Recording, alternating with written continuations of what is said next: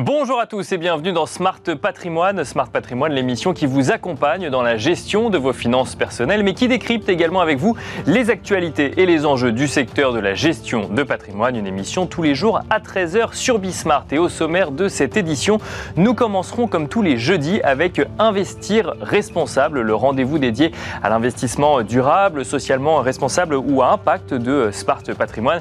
Et en l'occurrence, nous nous poserons une question dans un instant avec Kim Nguyen, le président président de Kermit. Pourquoi cela ne va pas plus vite en matière d'ESG Nous évoquerons notamment euh, le faible niveau de connaissance de l'investissement socialement responsable des épargnants, les questionnements qu'il peut y avoir euh, aujourd'hui autour de la réglementation qui se met en place euh, pour proposer ou en tout cas pour encadrer justement l'investissement socialement responsable. Et puis nous évoquerons évidemment ensemble la, la mutation du secteur de la finance vers ces thématiques de finance durable. En deuxième partie de Smart Patrimoine dans Enjeu Patrimoine. Nous nous poserons une question sur euh, les adaptations en matière de gestion de patrimoine dans le contexte économique actuel. Alors évidemment, on parle beaucoup de prendre en compte l'inflation dans la gestion de son patrimoine, mais faut-il également regarder le recul de l'euro face au dollar dans la prise en compte des, euh, euh, différentes décisions que l'on peut faire lorsque l'on décide de, d'agir sur la gestion de son patrimoine? C'est une question que nous poserons à Fabien Moisy, banquier privé chez Natixis Wealth Management, mais aussi au de plus Fondatrice de Aramis Finance. Bienvenue à vous tous qui nous rejoignez. Smart Patrimoine, c'est parti.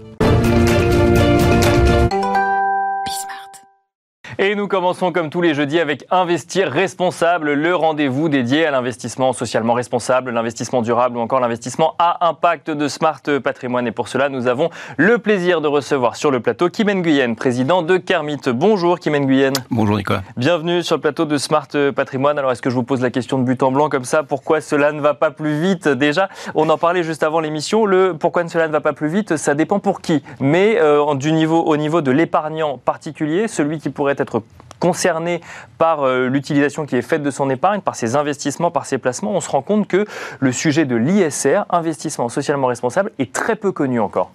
Je crois que c'est un peu, effectivement, on peut voir le verre à moitié plein, un verre à moitié vide. C'est vrai qu'en prenant du recul aujourd'hui, on a une vraie frustration. Les encours, euh, qui doivent être le but de la finance responsable, au final, c'est d'orienter les encours vers euh, les thématiques qui sont les plus durables ou les plus urgentes. Et aujourd'hui, on va dire dans le contexte où on est, on a tous, avec, après l'été qu'on a tous vécu, après, euh, avec la guerre en Ukraine, après la pandémie, voilà, on peut se dire, il y a des sujets quand même qui devraient euh, nous interpeller et on, on nous parle de sobriété, on nous parle de choses qu'on doit faire à titre individuel et on parle finalement assez peu de la finance qui reste un levier quand même majeur. Bien sûr. Et finalement, les chiffres sont là et ils sont pas très bons. Enfin, c'est-à-dire qu'on se dit, ben, quand même, on en parlait tout à l'heure, les, les, chiffres publiés par Novetic la semaine dernière qui, qui mentionnaient les chiffres des besoins, par exemple sur les énergies renouvelables, qui sont quand même une chose importante. Des besoins en financement euh, pour développer les énergies renouvelables. à peu près 260 milliards par an sur euh, jusqu'en 2030. Et là, l'encours total des fonds qui flèchent de l'argent vers ces thématiques, on a 150 milliards à peine aujourd'hui. Donc on est encore loin du compte. Et ça peut sembler comme une vraie frustration. Et on se dit, si aujourd'hui, dans l'urgence dans laquelle on est, ça avance pas, euh, qu'est-ce qu'il faut faire? Déjà, pourquoi ça bloque? Et qu'est-ce qu'il faut faire? Et je dirais, comme vous l'évoquiez tout à l'heure, je crois qu'il y, y, a plusieurs choses qui bloquent. Alors ça, c'est le côté envers à moitié vide, on va dire. C'est qu'effectivement, je pense que déjà, il y a, y a des problèmes politiques, il ne faut pas se cacher non plus. Hein. D'accord. On est sur des. C'est que tout le monde n'est pas aligné sur ce qu'il faut faire. Tout le monde n'est pas aligné. On voit bien qu'en Europe, on a des difficultés aujourd'hui. Ça s'est un peu stoppé sur l'écolabel, sur la taxonomie sociale, qui doivent orienter les placements, parce qu'on a des discussions entre pays. C'est normal, on est nombreux, mais ça bloque. Aux États-Unis, alors là, n'en parlons pas, puisqu'on a vu que la Louisiane retire ses encours de, des fonds ESG de BlackRock la semaine dernière. Voilà, on a même un petit recul en arrière. On a quand même un problème, euh, euh, ça c'est pour le, je dirais pour la partie, euh, la, partie réglementaire et politique. Et puis on a un problème sur effectivement au niveau des épargnants. Je pense qu'il y a. Une... Alors juste avant de parler mhm. des épargnants, sur la partie sur la partie politique ou en tout cas sur la partie réglementaire, et on n'est pas tous d'accord sur ce que veut réellement dire investissement socialement responsable ou investissement durable. Il y en a qui parlent d'exclusion, d'autres qui parlent d'accompagnement de transition. Mhm. on est au niveau européen entre des, des discussions nationales mais aussi des discussions européennes. Donc en fait, on a du mal à se mettre d'accord sur ce qu'on veut réellement financer et ne pas financer. Tout à fait. Ça reste un des problèmes de, de, de, cette branche-là, c'est que c'est très confus. Quoi. Euh, en plus, je vous rajoute pas le problème des acronymes qui fait que. Bien sûr, oui, c'est ça. Personne n'y comprend rien, oui, ça c'est sûr. Euh, les acronymes, c'est bien, c'est mystérieux, on met plein de choses derrière, et puis quand on les entend, on n'entend pas tous la même chose, donc ça, ça reste un problème. Bah, vous avez d'ailleurs remarqué qu'en introduction, on parle d'investissement durable, socialement responsable ou à impact, trois réalités différentes, trois, définitions différentes. Et même l'impact, on peut parler de, choses différentes. Aujourd'hui, par exemple, les fonds article 9, euh, toutes les études des, des, des, des des, prestataires là-dessus montrent qu'effectivement, il y a peut-être la moitié des fonds article 9 qui ne sont pas vraiment des fonds à impact ou qui ne flèchent pas les choses comme ils devraient. Donc on est toujours dans cette logique de flou que la législation européenne devrait, euh, devrait quand même euh, contribuer à lever et à clarifier. Le problème, c'est encore une fois, c'est que l'Europe, c'est qu'une partie du monde. Hein. Les États-Unis avancent pas dans le même sens. Euh, L'Asie avance doucement aussi. Et tout ça, ça fait qu'effectivement, tout ça contribue au ralentissement. Et puis je dirais que de l'autre côté, il faudrait aussi que tout à chacun, on sache ce dans quoi on s'engage. Et ça, ça devient très compliqué. Je trouve qu'il y a une inertie qui est, qui est, qui est la même que tout un sac chacun peut avoir sur notre quotidien. C'est-à-dire, on rentre des vacances d'été, on se dit, oh là, c'est épouvantable ce qui se passe, le climat évolue. Et qui va s'occuper en premier lieu de ses finances, de se dire, je vais réallouer mon portefeuille à la rentrée parce que je veux Qu'est-ce que j'ai envie de financer? Voilà, il faut savoir que ça va servir à quelque chose, que a un levier, c'est une réalité, mais il faut le savoir. Et puis après, il faut avoir envie de le faire, et puis il faut prendre le temps de le faire avec son banquier. Et je trouve que ça, ça avance difficilement. Mais la réglementation est là pour mobiliser tout le monde, hein, des sociétés de gestion. Euh, elles vont demander des choses aux entreprises qui vont communiquer. Et de l'autre côté, et ça c'est le fameux MIFID, c'est-à-dire qu'à partir du 1er janvier 2023, euh, tous les conseillers, les intermédiaires, les banquiers privés vont devoir demander à leurs clients ce qu'ils vont faire. Ça, juste avant, je reviens sur euh, l'épargnant particulier. Donc il y, a une étude hein, qui a été faite pour le mmh. Forum pour l'investissement responsable qui constate que seuls 11% des gens à qui on a posé la question savent de quoi on parle quand on parle d'ISR et seuls 7% sont investis ou en tout cas ont une démarche d'investissement euh, socialement responsable. Donc là, on se dit, on, ça légitime la question pourquoi cela ne va pas plus vite? On pourrait même poser la mmh. question différemment. Pourquoi ça commence pas? Alors, je pense qu'il faut relativiser ces chiffres que j'ai vus aussi, parce que je pense que les 7%, c'est des gens qui le font de façon euh, en le sachant. D'accord. Parce que je pense qu'il y a beaucoup de gens qui sont de façon, de toute façon directement ou investis sur de la finance responsable, mais qui ne le savent pas. Parce que là, on est du point de vue épargnant, on n'est pas du point de vue société de gestion. Bien sûr. Du, point de vue épargnant, c'est des gens qui disent, oui, je fais cette démarche volontairement, mais il y en a plein, en fait, à travers leur assurance vie, ils ont euh, euh, des fonds labellisés, ils ont des choses, ils sont pas forcément ce qu'ils ont demandé, ils savent pas pourquoi, etc. Là, avec MIFID, on va aller dans cette démarche proactive, on va leur demander pourquoi. Alors, après, Alors MIFID, on rappelle, c'est que les, professionnels de, euh, de, la, gestion de patrimoine ou de, la gestion des placements ou des investissements des particuliers vont devoir poser la question euh, sur les préférences ESG ou en tout cas l'alignement avec la taxonomie verte européenne. En matière de durabilité, exactement. C'est ce qui faisait jusqu'ici sur le risque. On vous demande le risque que vous êtes, ce qui est logique, le risque que vous voulez prendre avec vos finances. Et demain, on va vous demander c'est quoi vos préférences en matière de durabilité? Alors, il va falloir définir le questionnaire, il va falloir expliquer. Ah, c'est ce que j'allais dire. Là, encore, ça reste très flou. C'est qu'on ne sait pas encore ce qu'on va demander. Euh, les, tous les professionnels ne sont pas encore au courant qu'ils vont devoir le faire. Enfin, ça reste très flou encore aujourd'hui. Ça reste très flou, mais c'est dans trois mois. Donc, il va falloir qu'on avance. Et euh, ça avance, ça avance, ça avance. Mais c'est vrai que euh, tout ça, c'est des petits pas en avant qui sont absolument nécessaires, mais qui ne sont pas suffisants. À l'inverse, et c'est la discussion qu'on avait avant l'émission, je, crois qu'il faut aussi se rendre compte que si vous posait la question de pourquoi ça avance pas assez vite à une société de gestion ou à une banque, je pense qu'on en aurait une vision complètement différente des choses. D'accord. C'est bien à moitié vite, c'est que ça fait à moitié plein. À moitié plein, pardon. C'est que ça fait un bon moment maintenant qu'ils travaillent sur ce sujet et qui sont même débordés par l'ampleur des travaux et de la réglementation. Donc eux, ça avance énormément et je crois qu'il faut aussi prendre le sujet avec un, un recul suffisant et se dire notre industrie, la finance au sens large, depuis dix ans, elle a quand même évolué de façon fantastique L'investissement à impact, c'était il y a 5-6 ans, on n'en parlait quasiment pas. Aujourd'hui, c'est un vrai sujet, ça prend même euh, le, pas sur tout le reste. Euh, aujourd'hui, c'est difficile de parler de façon générale de finance sans parler de cette histoire de durabilité, de SFDR, etc. Donc on voit quand même, euh, si on veut voir le côté positif des choses, que ça avance. Et je même que ça avance au plus vite que ça peut avancer. C'est-à-dire que je pense que l'industrie, elle peut pas virer à 90 degrés et ça prend du temps. Malheureusement, ce qu'il faut admettre, c'est qu'on est parti très tard. Quoi. Bien sûr. on a un petit peu de retard et c'est un petit, c'est là où est le vrai problème. C'est pas que ça avance pas assez vite finalement, c'est qu'on est parti très tard. Et donc euh, maintenant, on se retrouve face à des problématiques sur lesquelles on est, on est collé et avec un horizon de temps qui correspond pas à celui dont on aurait besoin effectivement pour tout réformer de, de, fond en comble. Alors je, ne prétends pas avoir toutes les réponses là-dessus. Je pense non, mais, assez humble mais, mais, mais, euh, ça, pose question parce que si, si, je comprends ce que vous nous dites, ça veut dire que le, le, secteur financier, si on reste en France et en Europe, hein, parce mhm. qu'effectivement, mais quoi que ça peut valoir pour les États-Unis, mais euh, si on reste en France et en Europe, lui a, a entamé et a bien amorcé sa mue. Mhm. Effectivement, les choses vont vite, il y a des alignements réglementaires ou autres, mais pour autant, euh, on se rend compte que c'est du point de vue de l'épargnant final, non pas qu'il n'y a pas d'action, mais qu'il n'y a pas de connaissance de, de ces sujets-là. C'est ça, c'est un sujet de pédagogie. Il y a un sujet de pédagogie, mais qu'on va résoudre aussi de toute façon, puisque le jour où la finance elle sera entièrement durable, c'est quand même l'objectif. De toute façon, vos investissements, ils seront de toute façon durables. Donc il aura une question d'orientation, de fléchage, mais on va avancer dans ce sens-là. Ce qu'il faut voir, c'est que c'est difficile de toucher à un point sans prendre en compte l'ensemble de la chaîne de valeur. C'est-à-dire que vous touchez aux sociétés de gestion, vous leur dites il faut faire ça, mais ça veut dire qu'ils vont vous dire bah oui, mais moi il me faut des données des entreprises dans lesquelles j'investis, donc il faut que les entreprises se mettent en ordre de marche.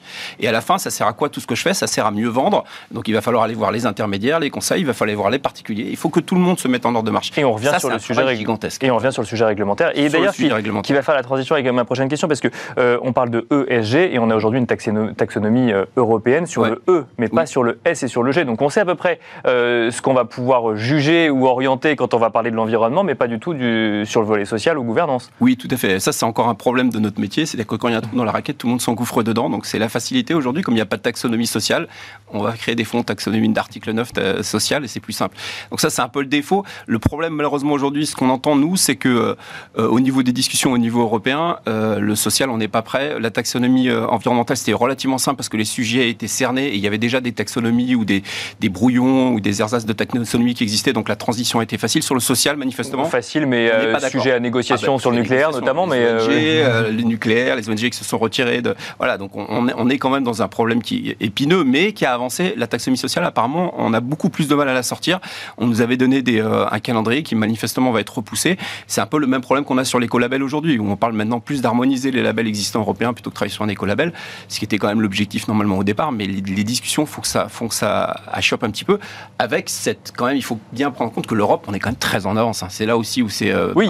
c'est malheureux. On se dit on est en retard, ça va passer vite, mais l'Europe déjà est en avance. Alors imaginez comme on est aux États-Unis ou comment c'est en Asie, c'est encore plus compliqué, effectivement. Est-ce qu'il n'y a pas quand même un, sujet qui m'inguène, et je pose la question euh, dans ce rendez-vous Investir Responsable à toutes les personnes qui viennent, d'inadéquation entre l'offre et la demande, à savoir, vous parliez euh, de, euh, bah, de l'été qu'on a vécu, d'une prise de conscience d'un certain nombre d'épargnants qui vont en fait vouloir flécher leurs investissements sur le E essentiellement, mmh. voire même sur une sous-verticale du E de ESG, sur le climat, et de l'autre, l'offre qui est proposée est beaucoup plus englobante, puisqu'on va traiter d'environnement, mais également de social ou de gouvernance. Alors il y en a qui disent qu'on ne peut pas dissocier les autres, pour autant on a l'impression qu'il y a une offre finalement beaucoup trop grande et dans laquelle on peut retrouver des choses qui ne correspondent pas à, euh, aux, envies d'un épargnant qui ne voudrait investir que sur le sujet climat. Oui, alors deux choses là-dessus. La première pour répondre à votre question, je pense que le E, le S le G sont indissociables. Ça, il faut pas, on ne peut pas travailler que sur un sujet. D'ailleurs, toute la réglementation européenne est basée là-dessus, sur le fait de ne pas faire de mal sur, euh, sur un autre pilier, alors qu'on attaque par exemple le pilier environnement, euh, pas aux dépens du social. Donc il faut quand même lier les trois.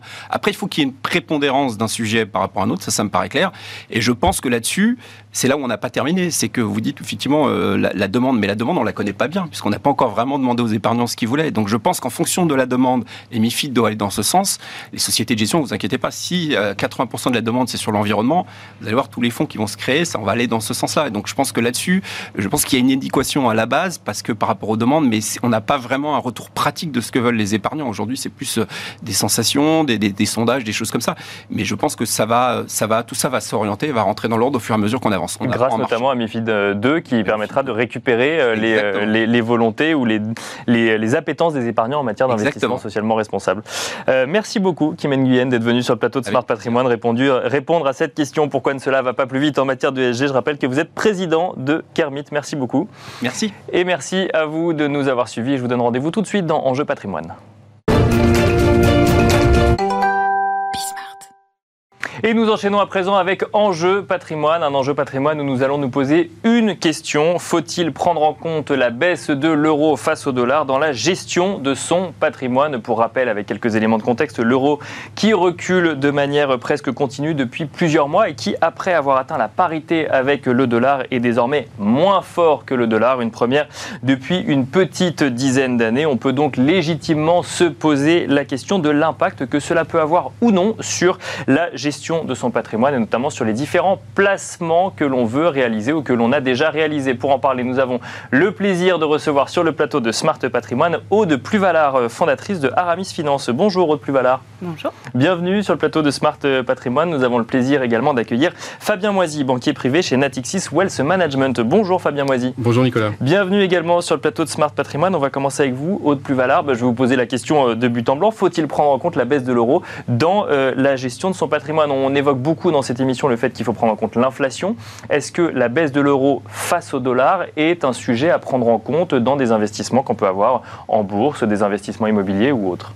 Effectivement, mais il faut peut-être se repositionner sur des éléments contextuels. Pourquoi, à un moment donné, euh, cet euro qui faiblit, on, a tous en tête finalement euh, cette, euh, ces difficultés d'approvisionnement de l'énergie, cette, ce manque de réactivité, ce, ce, différé par rapport à la remontée des taux américains. Bien sûr. Et donc, on a une, un, un, vrai phénomène, un vrai phénomène réellement long sur cette, cette baisse de l'euro. D'accord. Après, sur la prise en compte au quotidien dans la gestion de portefeuille, la gestion de patrimoine, on peut avoir finalement différents, euh, différentes approches en fonction des clients et des allocations qui ont été mises en place.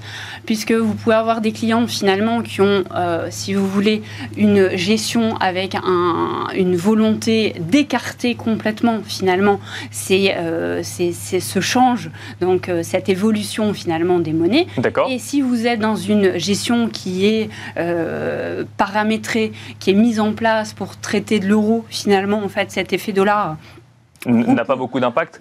Bah, moins, à, tout le moins moins. D'accord. Euh, même si effectivement dans un contexte de marché baissier, vous allez avoir des portefeuilles qui sont un petit peu en souffrance, euh, alors que si vous avez une, une, gestion, une allocation d'actifs qui est beaucoup plus internationale, euh, effectivement dans ce cadre, finalement, on, va devoir beaucoup plus prendre en compte cette évolution. Ça, veut dire que si, si, je caricature, si je ne suis investi sur des marchés boursiers que en France et en Europe, je suis moins impacté par la faiblesse de l'euro euh, normalement dans la gestion de mon patrimoine. Vous pouvez, euh, dans une certaine mesure, euh, si vous voulez, presque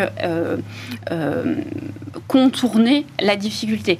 Par contre... Donc il y a quand même une difficulté, c'est à prendre en compte. C'est à prendre en compte, bien sûr. Mais en fait, si vous implémentez un portefeuille qui n'est pas un portefeuille action, mais plutôt un portefeuille obligataire, là, si vous voulez, votre risque de change, votre, votre fluctuation de la monnaie va avoir finalement encore beaucoup plus d'importance. D'accord. Donc vraiment à, à, à, faire nécessité de faire attention, euh, de euh, bien adresser la problématique en fonction euh, des orientations de gestion pour apporter les, les, réponses adéquates. Fabien Moisy, il faut donc orienter la problématique en fonction des orientations de gestion, que ce soit action, obligation ou en fonction des zones géographiques dans lesquelles on est déjà investi ou on veut investir Oui, tout à fait. Il y a une distinction à opérer effectivement entre les classes d'actifs le premier conseil, c'est, euh, comme on le disait tout à l'heure avec Aude, euh, c'est d'éviter des paris spéculatifs de court terme. Le marché d'échange est par nature extrêmement volatile et euh, peut donner lieu à des retournements de tendance. Euh, Alors, vous avez raison de le préciser, quand on parle d'intégrer le recul de l'euro dans la gestion de son patrimoine, on n'est pas en train d'évoquer le fait d'aller sur le Forex et d'aller trader sur le Forex. On parle d'intégrer les conséquences d'un recul de l'euro sur des investissements qu'on aurait réalisés. Exactement, mais je voulais quand même rappeler ça à, vous avez raison, à, nos auditeurs et téléspectateurs, parce qu'effectivement, on, voit trop souvent des particuliers qui euh, jouent les tendances de, court terme. Mais sur le, dans, la, gestion effectivement d'un patrimoine diversifié, dès lors qu'on met de côté l'épargne de précaution et qu'on se, projette effectivement sur un patrimoine euh, qui est euh, investi dans un horizon de moyen long terme, il est, euh, selon nous, effectivement intéressant et censé effectivement d'avoir une diversification en devises et d'avoir effectivement une, une, une part structurelle d'actifs en dollars. D'accord. Donc il faut aller chercher des actifs en dollars parce que le dollar est plus fort, c'est ça une, enfin, Dans un objectif de diversification, c'est ça? L'intérêt d'avoir du dollar, il est, il est triple. Euh, le premier, c'est effectivement que ça permet de limiter l'impact de, de, l'inflation euh, qu'aujourd'hui nous importons, hein, euh, compte tenu de la faiblesse de l'euro. Euh, c'est un élément qui est important parce que la plupart des, consommateurs européens euh, raisonnent effectivement dans leur, dans leur devise de référence qui est l'euro et jugent effectivement leur, leur pouvoir d'achat réel à l'aune des augmentations qu'ils ont sur leur butin de paye. D'accord. En réalité, il y a un effet un petit peu pervers aujourd'hui dans la, dans la faiblesse de l'euro, c'est qu'une grande partie du coût de la vie aujourd'hui des ménages européens et français est indexé sur le coût du dollar vous avez 50% des, des, importations de la zone euro qui sont facturées en dollars, que ce soit les matières premières, le gaz, le pétrole. Euh, Donc quand le dollar est plus fort et qu'on achète en dollars, mécaniquement, ça nous coûte plus cher quand on achète en euros. Enfin, quand, on, quand c'est vendu en dollars et qu'on achète en euros, ça nous coûte plus cher quand on achète en euros, c'est ça? Exactement. Vous aviez, euh, par exemple, l'équivalent de 100 dollars de gaz, de facture de gaz pour un ménage européen, coûtait 100 euros il y a un peu plus, euh, un peu plus d'un an. Aujourd'hui, vous, c'est 86 euros, pardon, excusez-moi. Et aujourd'hui, cette même facture de gaz pour les semaines de 100 dollars coûte 103 euros pour un, pour un ménage européen. D'accord. fait de l'inflation. Donc, donc pour éviter cette inflation importée dans ces placements, si je reviens sur sur le sujet placement, il faut avoir quelques quelques placements en dollars, c'est ça? Tout à fait. Ça permet de se, protéger contre cela. Ça permet également d'avoir accès euh, aujourd'hui au marché directeur qui reste le marché américain et qui offre aujourd'hui des, des, opportunités d'investissement rémunératrices avec euh, finalement le retour de, l'attrait sur des classes d'actifs qui étaient un petit peu délaissées, comme les placements de monétaires, les placements obligataires. Vous avez des comptes à terme aujourd'hui à un an qui rémunèrent 4,50% sur, sur, sur, sur cette échéance des obligations du Trésor à deux ans américaines qui, là aussi, rapportent à peu près 4,5%. Euh, et ça permet de manière générale, sur le long terme, également d'avoir une exposition sur, euh, à la croissance américaine et au potentiel d'innovation de Mais alors, une question quand même, euh, bah, peut-être toujours avec vous, Fabien Moisy, puisqu'on est sur ce sujet-là.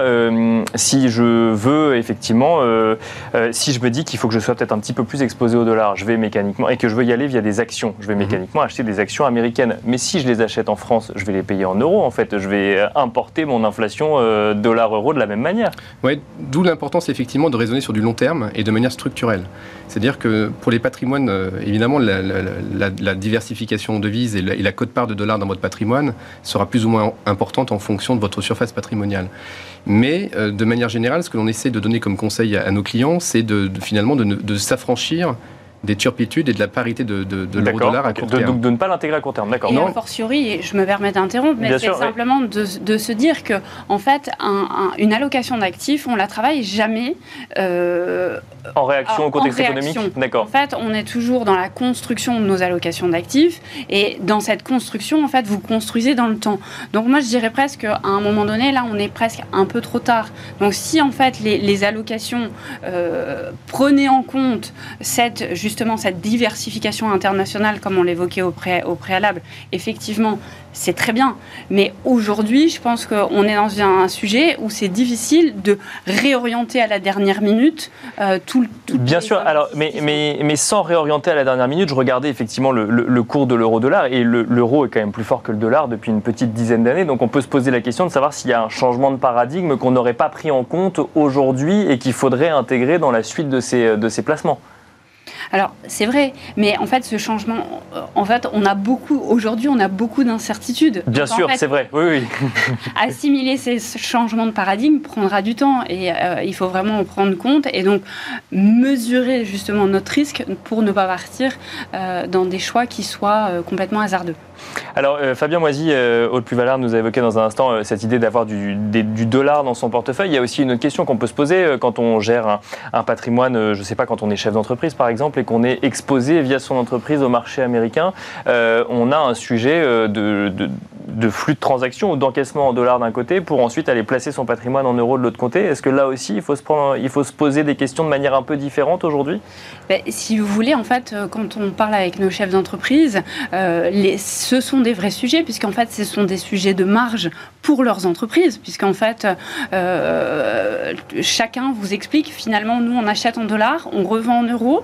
Mhm déjà, la problématique commence là. Donc en fait, on est sur des abaissements de marge presque de 20%. Parce qu'on achète plus cher et on vend moins cher. Et on vend moins cher. C'est le, mécanisme que détaillait Fabien Moisy. Est-ce qu'on on répercute en fait euh, ce manque à gagner sur le prix, euh, le prix de vente au client final ou non? Donc il y a déjà toute cette, euh, cette réflexion stratégique des, des, entrepreneurs à ce niveau-là. Au niveau professionnel, au donc, niveau bien sûr. professionnel. Et en fait, on, a, on va avoir de façon différée dans le futur des arbitrages à prendre pour, euh, pour justement implémenter euh, les, solutions. Mais, mais, si je vous suis, c'est un peu trop tôt pour savoir comment réorienter. C'est ça C'est ou trop tôt ou trop tard. Quoi. Mais là, ah. comme on est dans un moment de transition, c'est pas c'est pas dans un moment de transition où il faut réagir à chaud. C'est ce que vous nous dites.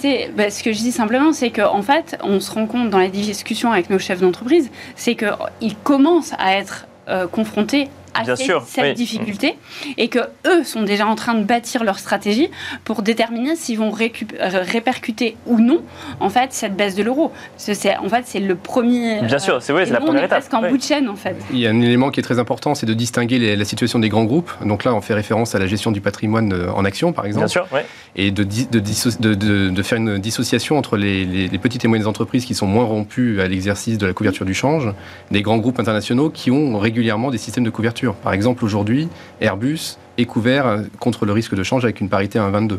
Et on a vu en revanche. Donc, ça veut dire que ça n'impacterait pas, ça impacterait moins ces résultats, je parle euh, au conditionnel, et que donc l'action en pâtirait moins, c'est ça dans une gestion Non, c'est-à-dire que les bénéfices à en tirer, puisque Airbus, comme tout le secteur de l'aéronautique, le luxe ou l'automobile, sont des valeurs exportatrices européennes qui, produisent effectivement avec des coûts. Donc c'est plutôt un avantage compétitif pour, pour des entreprises qui exportent en euros alors c'est, Oui, tout à fait. Mais c'est, ce que je veux dire, c'est qu'effectivement, vous allez avoir peut-être un, temps de latence pour voir effectivement l'impact dans les résultats d'entreprise, même si celui-ci a déjà été fort sur des groupes comme LVMH. LVMH a été effectivement 500 millions de résultats opérationnels supplémentaires liés aux effets de change.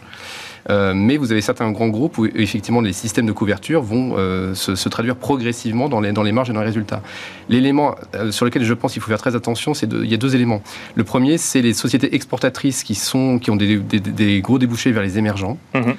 Pourquoi? Parce que le resserrement monétaire de la Fed, aujourd'hui, hein, qui reste quand même la, banque centrale directrice, conduit à un resserrement des conditions de, financement pour les agents économiques de ces pays et donc fait une pression sur, les consommateurs des pays émergents. Donc il pourrait y avoir effectivement une baisse aussi de la demande dans, ces, zones-là, donc être vigilant dans le choix des sociétés exportatrices. Et le, dernier élément, je pense, c'est qu'on ne regarde peut-être pas suffisamment un, phénomène qui est passé un peu sous les radars ces derniers temps, c'est euh, le fait que beaucoup de sociétés européennes et internationales se sont endettées ou refinancées en dollars pour profiter des conditions de financement qui étaient favorables ces dernières années. D'accord. Et euh, de ce fait, euh, il y aura effectivement peut-être un impact au niveau bilanciel. Ça va leur coûter plus cher de rembourser Sur la conversion effectivement de la dette en euros. Et avec les covenants financiers qui peuvent être liés. Alors, il y a euh, d'autres types d'investissements que les investissements actions qu'on peut mentionner dans cette émission, notamment l'immobilier ou le private equity. On a parlé de la situation des entreprises. Si on veut investir en private equity euh, haute plus-valeur, euh, donc directement dans des entreprises ou via des contrats en assurance vie qui investissent directement dans les entreprises, est-ce que cette baisse de l'euro face au dollar est un élément à prendre en compte ou pas du tout? Ben, Je vais vous faire une réponse de juriste. Qu'est-ce que c'est?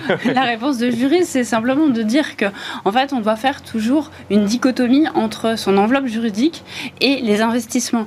Donc finalement, votre enveloppe juridique qu'est un contrat d'assurance vie euh, ou, euh, un, ou des, des, investissements dans une société, euh, dans un fonds qui va prendre des cibles, des participations dans, Bien sûr, dans des, entreprises, françaises. Cibles, finalement, seront finalement des enveloppes juridiques, des instruments juridiques, et ces instruments juridiques, après, derrière, on va avoir les, le travail financier et justement ce travail d'allocation d'actifs. Donc en fait, tout va dépendre.